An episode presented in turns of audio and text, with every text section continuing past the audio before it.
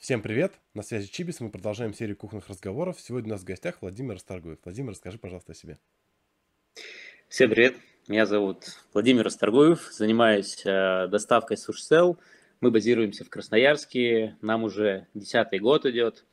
Э, год назад мы переключились на франшизу, где-то год-полтора назад. Вот, вот и сейчас развиваемся по стране. Растем. У нас такая глобальная цель – открыть 500 точек к 2026 году. Вот, сейчас у нас 40 филиалов, и вот в следующем году нам нужно сделать рывок до 100 филиалов. Угу. А, супер. А, давай немножко начнем сначала. За счет чего, когда и за счет чего удалось первую успешную точку тебе сделать, свою? Угу. Окей, давай тогда прям из истории. Это мой первый бизнес. То есть у меня так получилось, что я чудесным образом как-то нативно выбрал правильную нишу, и у меня получилось. Мы работали в Питере тогда барменами, вот, и мы э, смотрели, что вокруг открываются суши-воки, суши-шопы, они там как грибы росли тогда. Мы просто взяли эту модель и перенесли ее из города большого в город поменьше. Мы переехали в Новосибирск, вот, и, ну, прям скопировали бизнес, вообще не разбирались, не умели там ни катать роллы, ничего, просто нашли поваров, и каким-то чудесным образом у нас получилось. Вот просто на своей энергии, на том, что мы скопировали правильную модель, у нас э, стрельнуло. Там было куча ошибок и куча проблем, вот, но мы выжили, и так начался наш путь. А скажи, вот с таким подходом сейчас вы бы смогли тоже успешно стартануть или чего-то вам не хватило? А, ну, я учусь э, именно в этой нише. Да, да, да, про доставку еды. А, да, но я учусь на, вот, в лайк-центре, вот, и там так и рекомендуют, в принципе, делать. Ты берешь нишу, которая сейчас качает, и просто копируешь, не изобретаешь свое, не пытаешься что-то новое придумывать, копируешь рабочую модель. Вот мы сделали тогда это интуитивно, сейчас то же самое мы делаем со своими франчайзи. Мы говорим, не заходите в большие города, идите в маленькие, они идут в 100-тысячные города, и эта модель работает. Угу. Вот. В миллионниках нам сложно. В миллионниках есть сильные конкуренты, а маленькие города, там нету сетевиков, там местные компании, и мы как бы брендом своим забираем выручку просто потому что мы умеем по-другому работать. А что являлось главным секретом успеха? Почему у тебя получилось? Ну, окей, маленький город, э, хорошо. А, а что еще? То есть что ты делаешь? Правильная ниша. Правильная ниша была. Вот там, ну, мы как бы ее случайно выбрали, но вообще сейчас, если бы я открывал бизнес, то я бы сначала посмотрел нишу, и чтобы были люди, у которых это получается, вот совсем недавно получилось в этой нише. Вот. Ну, какой-то мотивация должна быть, должно быть сильное, зачем тебе это нужно. Потому что вот если вот этой мотивации нету какой-то что-то менять в жизни, какого-то переломного момента, то, как правило, ничего не двигается. Вот мы с франчайзи также сталкиваемся, вот видим, когда мотивации нету, ты говоришь им действия, но вот они их не делают. Поэтому нужно покопаться в себе, найти зачем. Сильное зачем должно быть. Вот. Ну и вот, наверное, мотивация, ниша и ну, из мотивации выходит энергия. Вот мы на своей энергии просто бегали как сумасшедшие, там по улице раздавали листовки, и там на третий день мы тогда, ой, на пятый день мы тогда сделали выручку 30 тысяч, просто потому что люди пришли на нас, потому что мы бегали с ними на улице, знакомились, у нас даже доставки не было, мы там в радиусе километра, в непроходном месте, по подъездам бегали. Вот, на этом первую выручку подняли. Ну, а если мы говорим не про первую выручку, а когда вот вы поняли, что у вас устойчивая прибыльная точка. Вот угу. какими инструментами удалось э, этого добиться? Как отодвинуть конкурентов ну, с точки зрения вот, конкретики какой-то? Угу. Тогда мы сильно брали ценой. Обычно в бизнесе так часто, когда ты не умеешь, ты начинаешь брать ценой, потому что ты не умеешь просто по-другому. Вот. И тогда было сильно, вот сильная наша вовлеченность. То есть человек-человек мы притягивали не на бизнес, не, про, не потому что у нас продукт хороший, а просто э, потому, что мы вот такие живые люди, и мы сейчас у франчайзи это то же самое делаем. То есть мы показываем их личный бренд, а они в Инстаграме показывают свои проблемы и показывают свою человечность. И люди через Инстаграм видят, что это Антон, э, мы Антона воспринимаем как знакомого, мы хотим его поддержать, и идут просто берут у него. То есть это работает даже на небольшом бизнесе. Э, тебе просто становится небезразлично. Вот, это первый момент. Второй – что тогда? Ну, сейчас пытаюсь понять, какой момент. рассматривать. Мне просто это было 10 лет назад. А смотри, давай да. вернемся к ценам. Ты сказал, что низкие цены, а вы прям просто понижали да. цены или это именно были какие-то скидки, там, подарки? То есть какая механика использовалась? Мы прям много, да. То есть были изначально низкие цены, причем мы, мы компанию строили от качества. Нам хотелось сделать большие роллы, там много лосося и так далее. И мы даже был один набор, который мы себе в убыток торговали, просто потому что мы не, а, неправильно считали. Потом мы когда посчитали, сказали, нифига себе, как мы вообще выжили. Вот, э, поэтому изначально были низкие цены, плюс еще подарки были там от суммы. Ну вот мы скопировали то, что было у Сушвока. Они там от 700 рублей дарили Филадельфию, мы сделали то же самое. Вот, но у нас э, была система-то не просчитана, вот, и мы так там словили первый кассовый разрыв. Вот, но выдавали много подарков. Сейчас выдаем меньше подарков. Вот, но цены тоже стараемся держать на конкурентов. Вот Короче, исходя из той модели, мы просто бомбили низкую цену, а сейчас мы даем уже другое. Мы стараемся не через низкую цену заходить, а через быструю доставку, через качество продукта. Вот, то есть какую-то ценность другую давать. Ну вот, наверное, так. А, окей. А, смотри, давай чуть-чуть дальше продвинемся в истории. Вот сделали вы там, первую успешную точку. А, как дальше отмасштабировались до первых 10 успешных точек? Потому что очевидно, что это некоторый качественный переход. Да, тут уже mm-hmm. не, с горящими глазами не побегаешь э, по какому по, по радиусу доставки. Вот. Да, а... ну мы, короче, вот очень долго росли. Я, я понял вопрос. Мы очень долго росли. Во-первых, мы открылись в Новосибирске, мы открыли две точки, и через год у нас случилось ЧП. Моего второго партнера его посадили, и в этот момент мы открывались как раз в Красноярске с моей сестрой. То есть моя сестра захотела тоже бизнес, и она сказала, что давайте мы под вашим брендом откроемся в Красноярске. Вот. И в день, когда мы открылись в Красноярске, я поехал помогать, мы закрылись в Новосибирске. Вот, и перекочевали в Красноярск. И отсюда пошел э, наш рост. Мы опять зашли демпингом в город. В Красноярске цены были там гораздо выше на роллы почему-то тогда. Вот, мы уронили рынок демпингом. Вот. Через полгода открыли еще одну точку. И вот дальше как-то сложнее пошло. То есть, когда две точки, на третью у нас какой-то был сложный переход, это было не быстро. То есть мы очень долго развивались, мы очень долго находились сами в бизнесе. Мы сами были поваром, управляющим и так далее. Вот рост начался, наверное, тогда, когда мы начали привлекать каких-то управленцев, взращивать их. Вот. Это прям сильной точкой роста было э, нашей. Когда мы выросли там в пандемию в два раза, допустим, по выручке, мы в этот год наняли много управленцев. На каждую точку поставили по управленцу. Вот. Потому что нам всегда казалось, что вот лучше нас никто не будет работать. Но если человек даже будет хуже вас, но он системно это делает, он приходит 5 дней в неделю на работу, делает системную работу, а, это все равно дает больше результат. Дисциплина, маленькие шажки дают больше результат в итоге. В какой момент вы поняли, что хотите в франшизе развиваться и почему? Ой, мы долго отказывались от франшизы, как раз потому же, потому что мы самые умные. а как мы будем контролировать? А если там будет плохо, то что мы будем делать? Мы за качество тут бьемся.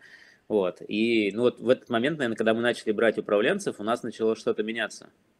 Что да могут и другие люди управлять. Мы сами открыли точки в небольших городах рядом, это Ачинск и Железногорск. Вот. И ну, увидели, как бы, что это возможно что не так уж все плохо там происходит, э, не так уж там падает качество. Вот, и полтора года назад мы запустили вот первую франшизу. И когда мы еще пошли в лайк-центр учиться, тут тоже продвигают франшизы, мы поняли, что мы сами расти уже не можем, потому что есть ограничения по налогам. То есть тебе приходится дробиться, и ну, не хочется уходить в это, потому что это риски для нас. Мы хотим построить такой честный, стабильный бизнес. Вот. Через франшизу это все в белую, все в открытую. Угу. А в тот момент, когда вы начали делать франшизу, э, сколько у вас было своих точек и городов? Которые... Угу. Ну, точек 10 было, три города, точек 10 было, наверное, 10-11, может, ну, такое какое-то количество. Угу. А что за города? Новосибирск и вот эти два? Красноярск. В Красноярск а. мы переехали, да, мы сейчас базируемся в Красноярске, и рядом два города, Ачинск и Железногорск. Угу. Вот. А, расскажи, как стартовали первые франчайзи? ваш. Угу. Да, это интересная история. А, ну, я придерживаюсь того, что, смотри, мы сначала, чтобы понять, а, работаем мы, ну, сможем, наша модель сможет работать в других городах или нет, мы запустили вот эти маленькие города, Ачинов, Железногорск. Увидели, что, окей, система работает, и дальше я понимаю, что я могу продавать франшизу. Короче, мне нужно сначала самому убедиться, что я продаю не пустышку, вот, и дальше э, мы начали искать, кому можно продать франшизу, потому что а, нужен кто-то, кому ты продаешь, вот у тебя нет никакой системы. Я придерживаюсь того, что не нужно создавать какую-то а, огромный брендбук вначале, нужно просто взять человека и как бы в режиме наставничества помочь ему открыть какой-то город, запустить, разобраться с рекламой, вот, и по сути ты продаешь свое время. Угу. И параллельно записываешь свои действия и свои ошибки. Вот мы также сделали. Я нашел а, парня, он у нас работал когда-то а, поваром, потом ушел в другую сеть работать шеф-поваром, потом он работал, открывал тоже какие-то в, в Йоби да Йоби франшизные точки. Вот, и я знал, что он очень много работает, он трудолюбивый, он всегда хочет заниматься бизнесом, но всегда чего-то ждет, боится риска. Он накопил сумму большую, то есть он там 5 лет копил, миллион триста для него большая сумма была, и он боялся, что он сейчас куда-то вложит, и она прогорит. Я ему сказал, ну, как бы ты лучшего момента не найдешь, вот я готов как бы с тобой вместе пойти, ты первый франчайзи, я в тебя вкладываюсь, вот, и, ну, в принципе, как бы ты в истории пропишешь себя как первого франчайзи. Мы зашли в Кемерово, э, вот нам на открытие нужно 2 миллиона, у него миллион триста. Вот, но я знаю, где сэкономить, потому что когда-то я открывался за 400 тысяч, и мы там как бы в режиме экономии все это открывали, и за день до открытия у него ломается вытяжка. У него остается 50 тысяч на рекламу, и ломается вытяжка. Эти деньги уходят на вытяжку, у него вообще нет бюджета на рекламу, просто никакого. И как раз тогда мы и начали. Я говорю, ну тогда, Антон, используй бесплатные средства, используй Инстаграм, э, просто кормим блогеров. Берем у поставщиков э, продукты, у нас отсрочка две недели, на эти продукты мы кормим блогеров бесплатно, ну просто за бартер. Uh-huh. Получаем заказы, отдаем поставщику. Вот, и вот так, ему это было некомфортно, потому что он вообще Инстаграм не вел, там максимум, что у него было, это пацанские истории, когда он там снимает, как он за рулем едет. Вот. И... Но тем не менее научился, я ему сказал, то ну, чтобы снять одну хорошую историю, нужно снять 100 плохих. Угу. Вот. И так он научился, сейчас у него это все просто. А сейчас оборот точки примерно какой у него? О, сейчас он открыл э, три точки. Э, это город Кемерово, он э, большой достаточно, там, по 600 или 500 тысяч населения. В маленьких городах у нас идет легче, вот, но у него сейчас э, три точки, и вот сейчас он на 6 миллионов выходит. Суммарный оборот, да? Да, 6100. Угу. Окей, okay, круто. А как... И собрался четвертый открывать. А скажи, как вы выбираете блогеров, которых кормите? Как вы их находите и как их выбираете? Угу. Я не, не прям сильно вникаю туда. То есть там ребята франчайзи, то есть наша задача создать комьюнити между франчайзи, чтобы они между собой обменивались. Поэтому я, когда кому-то нужно найти из них блогеров, я говорю, да обратитесь к Антону, либо там к Новокузнецку, они тебе расскажут лучше, потому что они в этом как бы каждый день крутятся. Uh-huh. Вот, ну, э, общее, общее видение такое, то есть мы берем небольших людей, это вообще не блогеры, это, ну, лидеры мнений там просто в городе, у кого там от тысячи подписчиков, тысяча, две тысячи. Обычно люди не дают никакой рекламы, им никто не платит, вот, поэтому им доверяет аудитория. Это просто их знакомые, которые на них подписаны, обычно с этого же города. Вот. И мы просто там за набор иногда они сами приходят, иногда мы доставляем. То есть нам это обходится довольно дешево, там 300-400 рублей набор в себестоимости. И мы получаем охват там около 500. Вот. Но этим людям доверяют. Вот так примерно выбираем. А как-то вы э, считаете окупаемость, ну, то есть отслеживаете эффективность? Нет, вот мы кучу мелких кормим, поэтому тут нет смысла. То есть если мы брали бы какого-то большого, мы бы, наверное, старались там промокод ему дать какой-то, чтобы отследить там сколько человек перейдет. Здесь просто наша задача мелькать. Uh-huh. То есть это просто задача охватов. Если мы начинаем это контролировать, ну, представь, там вот куча блогеров по 500 охвата, у каждого запросить статистику, это слишком большие трудозатраты. Uh-huh. Мы выяснили, что это работает, и просто эту механику даем. Вот. У нас довольно сложно с оцифровыванием каких-то вот таких каналов с соцсетями, потому что, не знаю, я, по крайней мере, не нашел как, как их э, оцифровать и как их вот щупать, и чтобы видеть. Я сюда рубль вложил, два получил. Не нашел такого. Угу. Э, понял. А, Окей, а скажи, какой следующий у него был шаг? Вот на первом этапе он бесплатный маркетинг через кормление блогеров сделал. Угу. Какой у него был следующий, какие шаги, то есть какие каналы дальше помогли ему растить оборот? А, вот это на самом деле основное. Сейчас у него уже телеграм-канал, ВКонтакте. Вот ВКонтакте он, допустим, обходил стороной, почему-то ему казалось. То есть он вкладывал в блогеров, и он понимал, что, ну, он у людей спрашивал, откуда вы пришли. Вот, они ему говорили, с Инстаграма. С ВК приходили меньше людей. Uh-huh. А, вот. И поэтому он в ВК перестал вкладывать, он перестал вообще его развивать. А сейчас для нас ВК, наоборот, это главный канал, потому что он управляемый, мы можем там таргет давать, вот, можем э, в рассылку сендлер загонять людей. Э, вот. Ну, плюс, плюс сейчас он подключил Telegram. Ну, вот больше остальные каналы мы используем, но э, основные это всегда соцсети у нас. Вот мы больше, я не могу никакой канал назвать, который там самый важный, другой. Контекст мы не используем. Мы покупаем рекламу в Вагисе, но это просто для увеличения охватов, просто для узнаваемости. Uh-huh. Он делал и листовки, он делал автобусы, клеил. Но это все, то есть лифты мы делали. А, если мы пытаемся оцифровать этот канал, смотреть по промокодам, которые приходят с лифтов, то лифты вообще не окупают себя. Да. Вот. А, поэтому мы просто используем это для прокачки, то есть там должно быть крупно написано, что это суши сел. Вот мы сейчас заходим в новые города, мы делаем лифты, просто пишем суши сел, открытие такого-то числа. Не пытаемся ничего выжать оттуда каких-то заказов. Просто сначала знакомим. А второй месяц мы заходим, мы уже даем какой-то... Ну, то есть человек с нами познакомился, мы даем ему промокод на какой-то набор, опять же, с низким, э, с низким средним чеком. То есть это должно быть что-то такое, э, там, рублей за 500, за 600, чтобы человек, э, ему спокойнее был. То есть ему стрессово в незнакомом месте заказать на большую сумму. А тут раз какая-то акция на 500 рублей, он ее заказал, и, как правило, он еще сам доберет до 1000, до 1200. Вот, но мы ему снизили вот этот порог страха.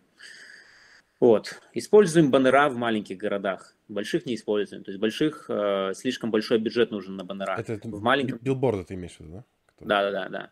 Угу. В маленьком ты купил три билборда, ну и все, и как бы тебе весь город знает. Угу.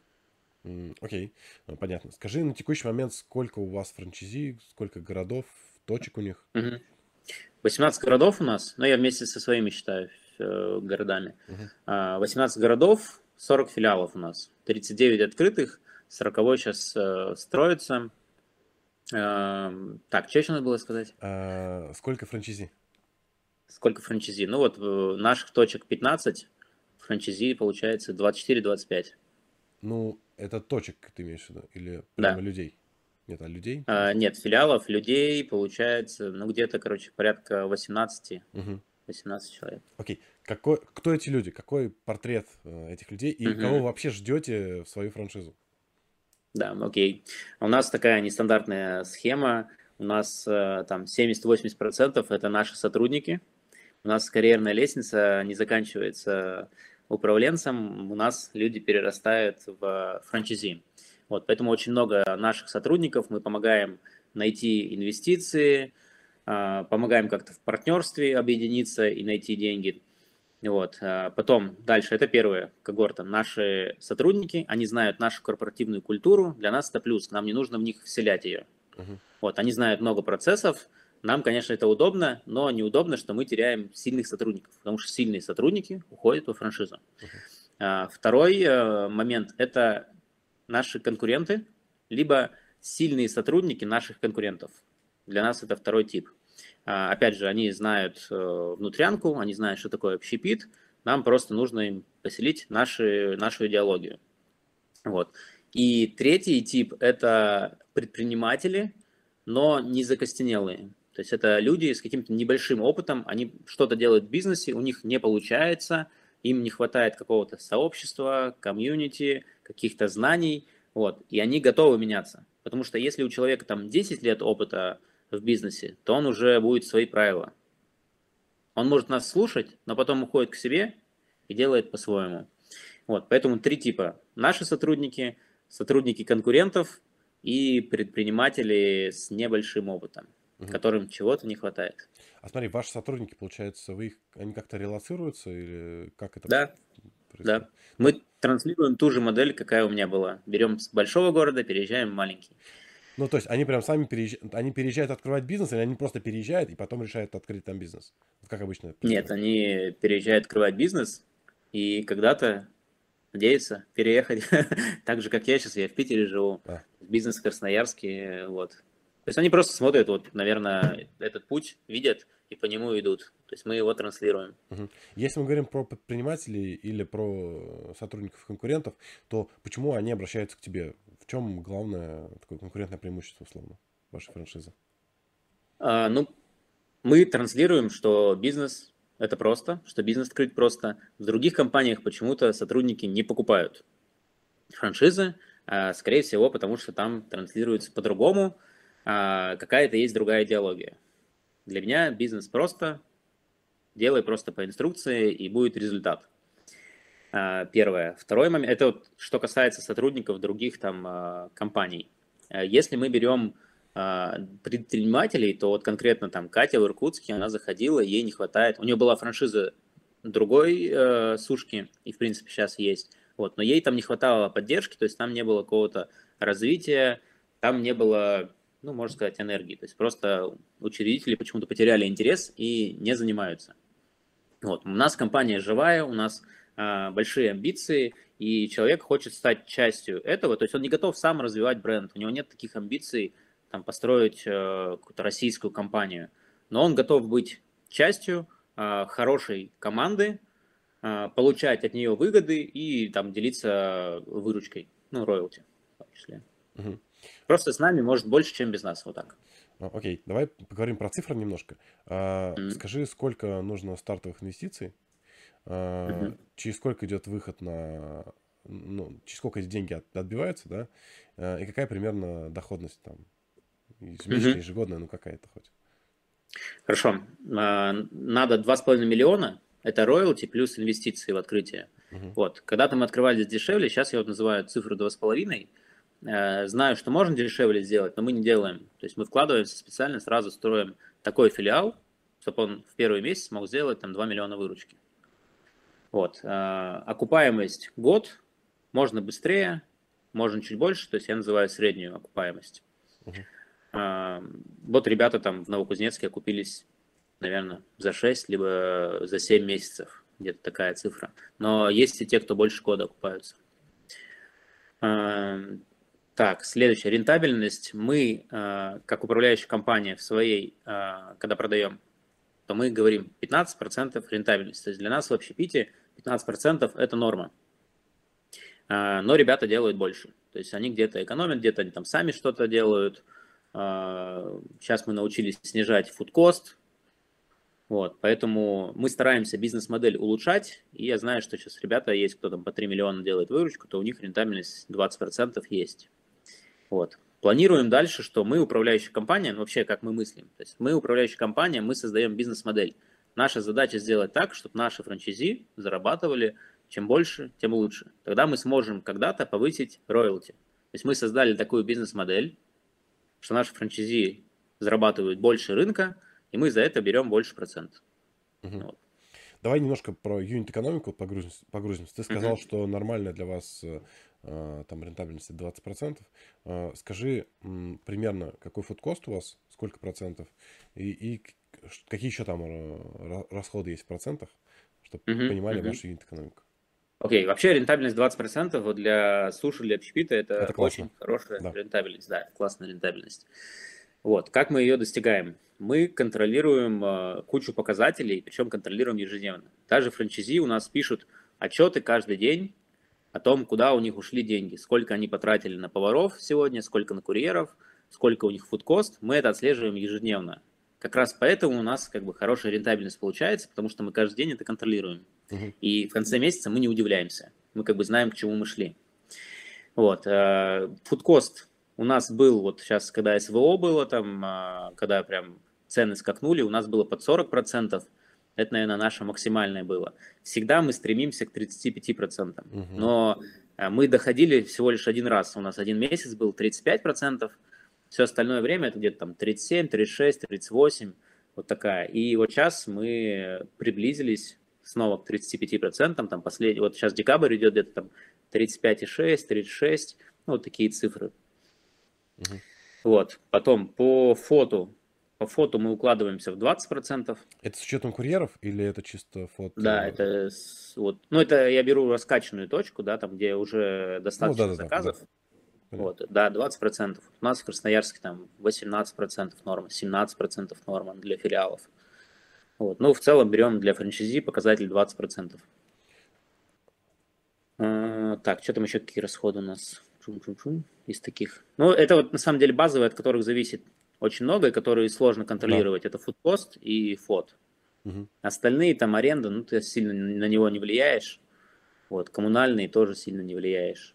Ну, дальше там, немножко налоги, окей, дальше, дальше понятно. Примерно. Налоги у нас прям, ну, минимальные идут, то есть они сидят на патентах, как раз это и позволяет, то есть от того, что у нас франчайзи, у них как бы там один филиал, они его садят на патент. Если мы начнем свою сеть взращивать, мы на патенте сидеть не можем. Uh-huh. Мы сейчас у себя в Красноярске платим, мы сидим на общей системе и платим 15%, доходы минус расходы 15%. Uh-huh. Вот. И все равно рентабельность у нас как бы под 20%. 18. А, смотри, вопрос такой, как вы умудрились фото уместить в 20%? А, если угу. это с учетом курьеров, то что-то получается очень дешево. Угу. Это, дешево. это первый вопрос. И второй вопрос как раз ну, тоже связанный. Какой э, целевой оборот? Вот ты говоришь раскачанная точка. Раскачанная точка это какой оборот ты имеешь в виду? Угу. Примерно. Так, давай сначала первый вопрос. Фот. Мы научились с ним работать. Мы научились, мы подвязываем. То есть у нас есть цели компании, чтобы получить прибыль. Наша прибыль складывается там из фудкоста, из фото, то есть вот эти э, метрики, которые мы должны контролировать. И важно, чтобы и у персонала были те же цели, что и у собственника компании. Потому что когда персоналу важно отсидеть просто часы, то он как бы отсиживает, но это идет в минус э, прибыли. Вот, поэтому мы сделали, у нас привязаны повара, у них есть премия, у них есть ставка, и у них есть премия. И премия – это существенная часть от зарплаты. Вот. Премия зависит как раз от метрик. Она зависит от времени самовывоза, от выручки, которую они сделали на повара, сделали они план или нет, и от плохих отзывов. То есть вот три показателя, такой мини-KPI, только ежедневный. Они каждый день, на них не работает длинная мотивация на поваров. Мы пытались сделать там на месяц, это не работает. Им нужно так, отработали день хорошо, ребята, молодцы, вот у вас плюс 50 рублей в час. Угу. Вот. А, ну и также там курьеры, соответственно, они за, зависят от количества доставок, сколько доставок они отвезут. Администраторы за, зависят от выручки, у них процент с выручки есть. То есть мы стараемся всех подвязывать на результат. Есть управленцы, у которых тоже стоят свои метрики. У нас как бы компания такая на, на цифрах, на результате. А, так, второй вопрос какой был? Оборот какой ты сейчас, ты говоришь, раскачанная точка, да? Оборот, раскрученный, да. Э, ну, от двух с половиной миллионов можно эти метрики выполнять уже спокойно. Там от двух, от двух с половиной. У нас точки в Красноярске сейчас там самая большая делает 9 миллионов. Вот планируем там в январе выйти там на 10 миллионов. От трех, где-то вот в Красноярске мы делаем от трех до 9 миллионов на точке. А если мы говорим про какие-то небольшие города, вот ты, ты же сказал, что ваша стратегия это небольшие города, там, не знаю, 50 тысяч, 100 тысяч населения, вот э, какой примерно там оборот? 3-4 миллиона можно делать. Угу. Окей, скажи примерно, сколько получается при таких э, KPI зарабатывают там повар, э, курьер и администратор? Примерные цифры. Тяжело, давно я туда не погружался. Ну да, в месяц или в день, ну что-нибудь хотя бы, ориентиры. Ну смотри, у нас ставка, сейчас могу ошибаться, ну как бы примерные цифры, которые у меня в голове. У нас ставка повара максимальная, то ли 180, то ли 190 рублей. Я говорю про Красноярск. Угу. А, плюс они могут получить премию максимум 100 рублей в час. Угу. Это бывает нечасто. Но это если слаженная команда, если они научились работать, если они это делают, то они делают. Ну и вот как бы они работают, ну работа сложная, они работают там по 12, по 13 часов. Если прям на максималке мы считаем там, ну не на максималке, но среднем там 250 рублей в час возьмем, угу. и вот умножить на 14 часов, ну там 3 с чем-то получается. Угу. Окей. Понятно. Курьеры, курьеры сложно, вообще в курьерах не разбираюсь. Я знаю, что они возят где-то от 20 до 30 доставок в день. Эх, поменяли мою мотивацию, я не знаю. То есть мы сейчас перешли на другую автоматизацию, и не знаю, какая, автом... какая у них там система мотивации. Я знаю, что они получают в час и получают за доставку. Угу. У нас есть куратор курьеров, который занимается этим. А можно сказать, э, сколько стоит вам одна доставка, себестоимость одной доставки? А, была 135 рублей где-то, ну, вот по Красноярску, если берем, но у нас много филиалов. Угу. Если мы берем франчайзи, то это где-то 140-150, наверное. Так. А среднее время доставки?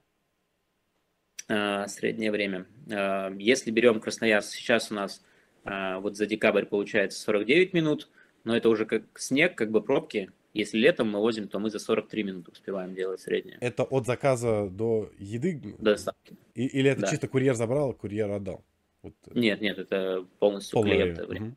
Да. Если мы рассматриваем франшизу, то мы им пока ставим, чтобы у них было меньше 60, но у нас есть города, которые доставляют за 30 минут, за 35. Это, опять же, маленькие города, где нет пробок.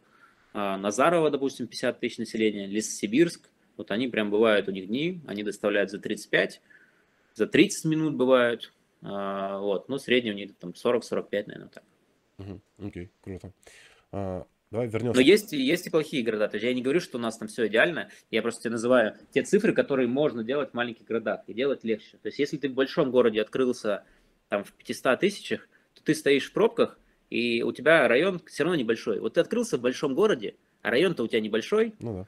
Вот, э, поэтому ты откройся в маленьком и вози на весь город.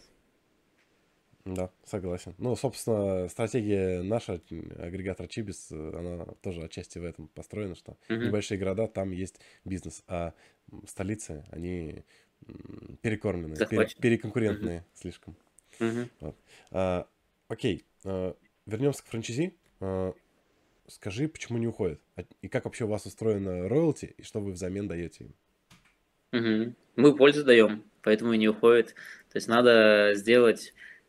Часто спрашивают по франшизе, типа, как там франчайзи э, подвязать на договор. У меня вообще такой идеи нет. То есть у меня, если кто-то захочет уйти, как бы скатерть дорогу, я вообще никаких препятствий э, к этому делать не буду.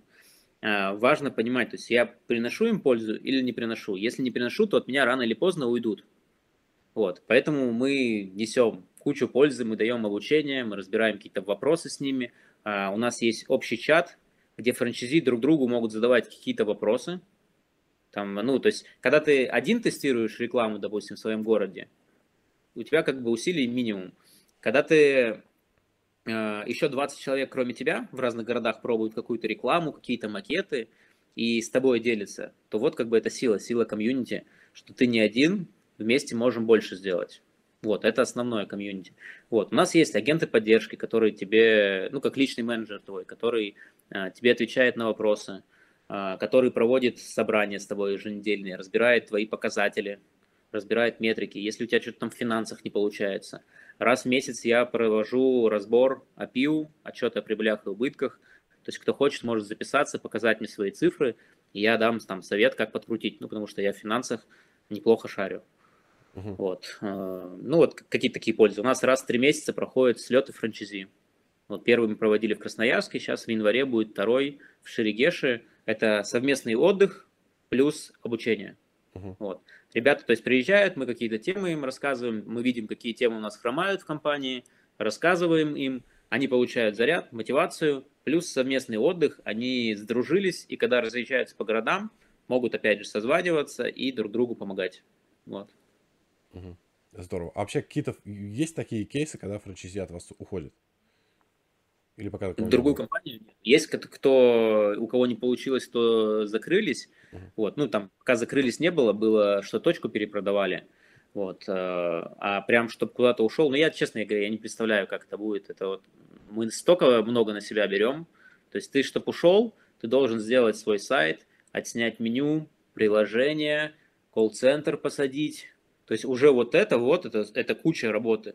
Вот. И ты не будешь это делать лучше нас, потому что у нас как бы десятилетний опыт, и у нас большая компания. Тот же колл-центр, ну посадишь ты, вот мы за колл-центр, у нас есть э, платеж за колл-центр 2,5% угу. с оборота. Мы даем автоматизацию, мы даем колл-центр, мы даем отдел заботы, э, мы перезваниваем клиентам, если плохой отзыв, и выдаем там бонус, ну, как решаем вот э, конфликтные ситуации, возвращаем клиента. А, что сюда еще входит? Авторизация на сайте, приложение, доработка их. Вот это все входит 2,5%. Вот если ты делаешь 2 миллиона, ты платишь нам 50 тысяч за колл-центр, за автоматизацию. Ты за 50 тысяч ну, возьмешь двух операторов, то есть ты даже за сайт не заплатишь, за приложение, отдел заботы ты уже никакой не садишь, а, потом, что там еще у нас идет? Автоматизация. За автоматизацию ты отдашь там, ну сколько, 5-10 тысяч.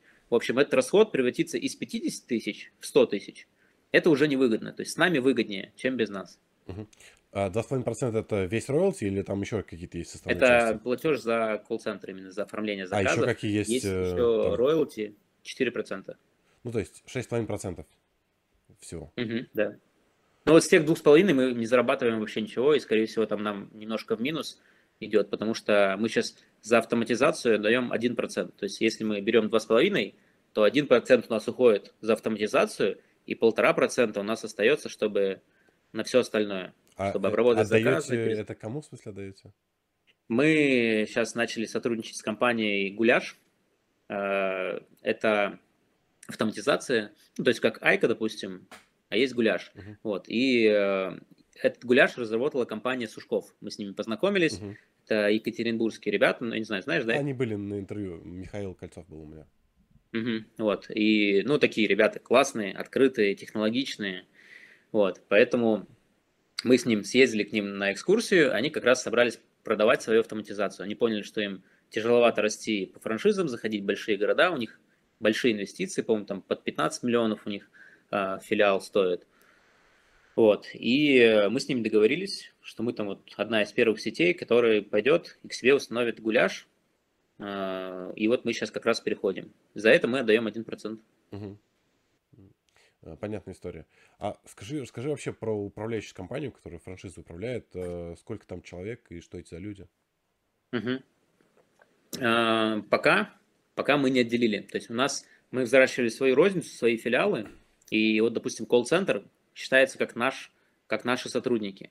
И мы вот сейчас должны в начале года отделить из розницы управляющую компанию. Потому что сейчас сотрудник, там, бренд-шеф, допустим, руководитель колл-центра, это наши руководители розницы, которые оказывают еще услуги для управляющей компании.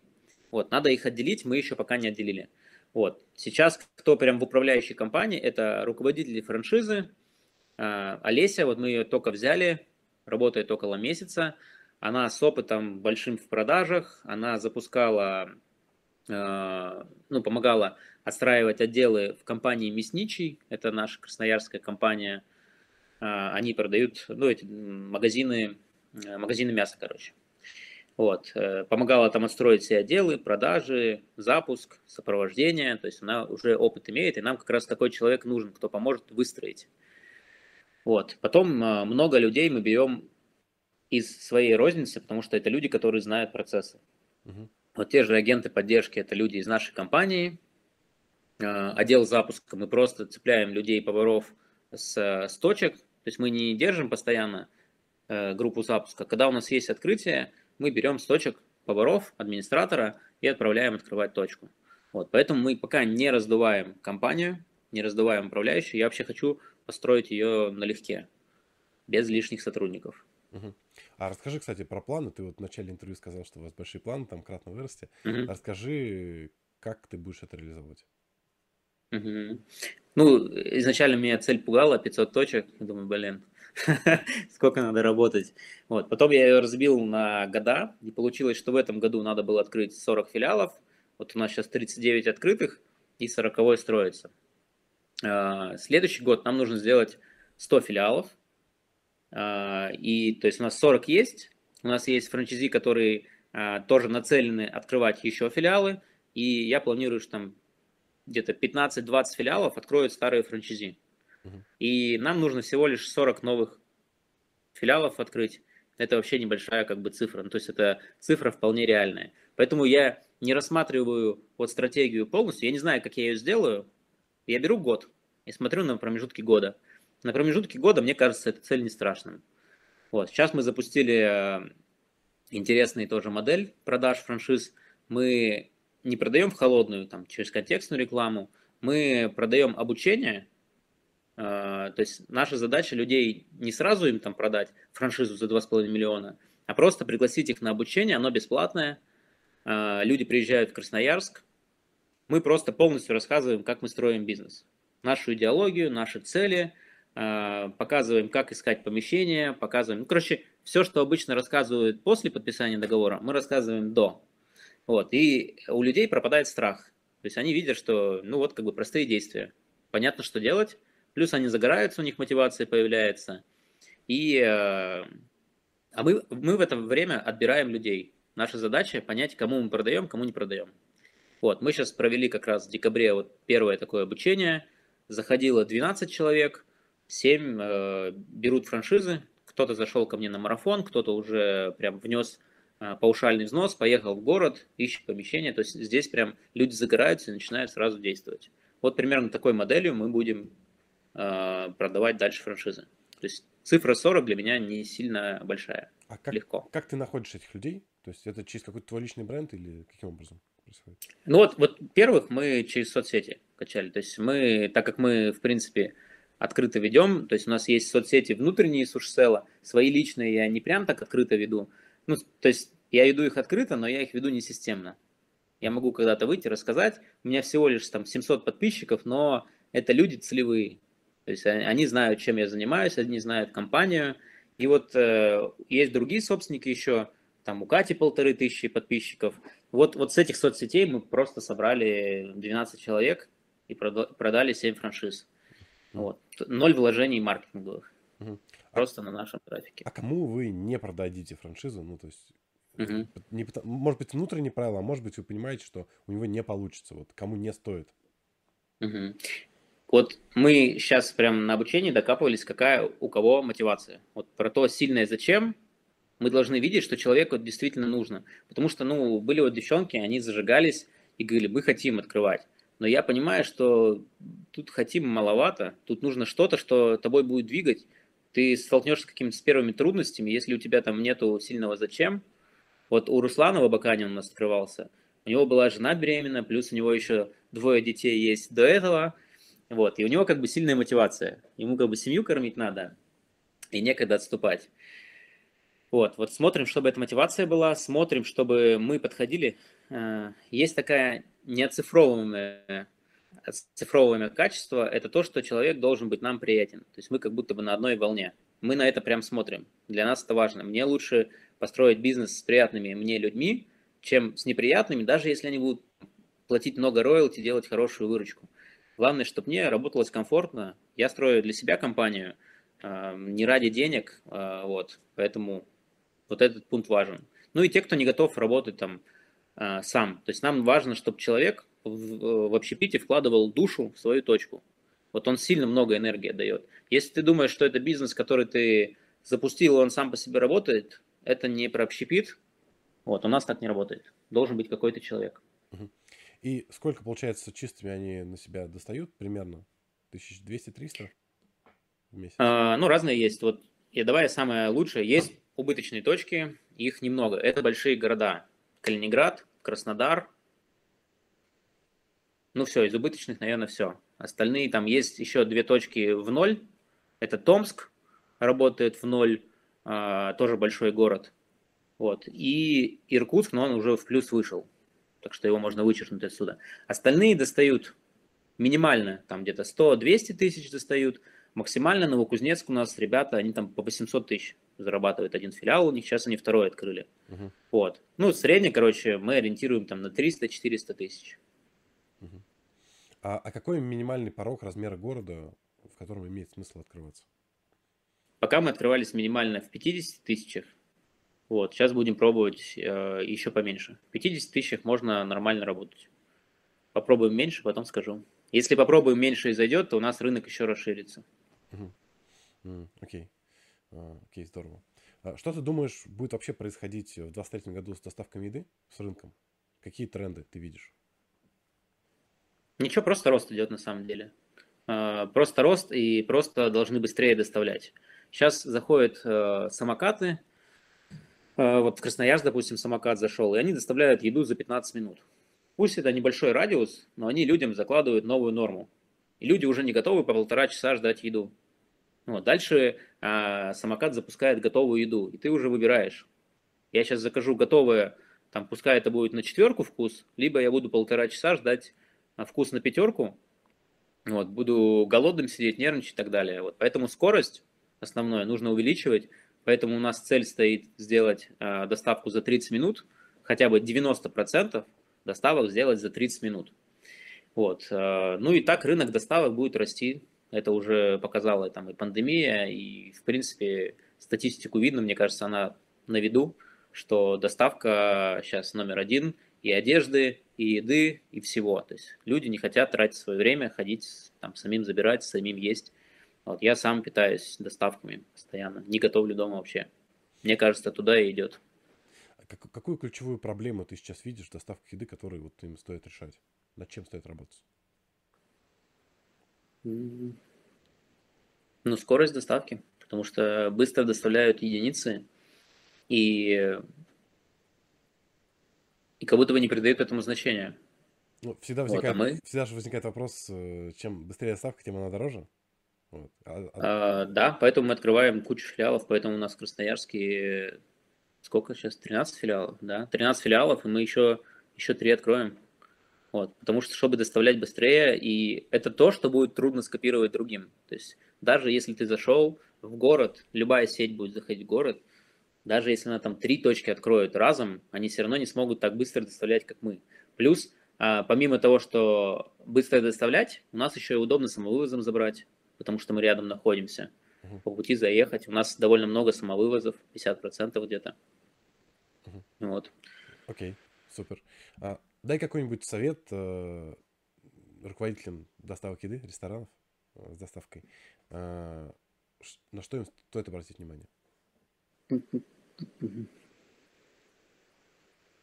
точки, Сейчас, с точки зрения бизнеса, управления бизнесом. Да, а, ну давайте вот регулярный менеджмент, то, что сильно нам помогло, это как раз вот ежедневно контролировать цифры. То есть у вас есть управленцы, у вас есть администраторы, которые вам скидывают отчеты, с вашими метриками. То есть мы персонал вовлекли в то, чтобы они делали метрики. У них зарплата от них зависит. Вот. Потом есть э, регулярный менеджмент. Это что? Мы каждый день что-то контролируем, какие-то метрики. У нас раз в неделю есть собрание, где мы опять же эти метрики обсуждаем. У нас есть ежемесячные собрания. И вот каждую неделю системная работа, вот, э, ты ее делаешь. Вот. У меня собрание получается каждую неделю. У нас у собственников собрание с генеральным директором, где он рассказывает метрики компании, вот. А эти метрики он получает на собрании с управляющими, вот, а управляющие их вытягивают из метрик, которые там сдают им администраторы. Окей, okay, супер. И регулярный менеджмент. Отлично. Да. А, супер. Было очень полезное интервью. А, кажется, что мы глубоко копнули в твою франшизу и разобрали mm-hmm. кусочки. Спасибо тебе большое. Да, спасибо, Саш. Было интересно и самому порассуждать над твоими вопросами. Вот, сам себе их не часто задаешь. Все. Э, спасибо тебе. Всем пока. Да, давай, пока.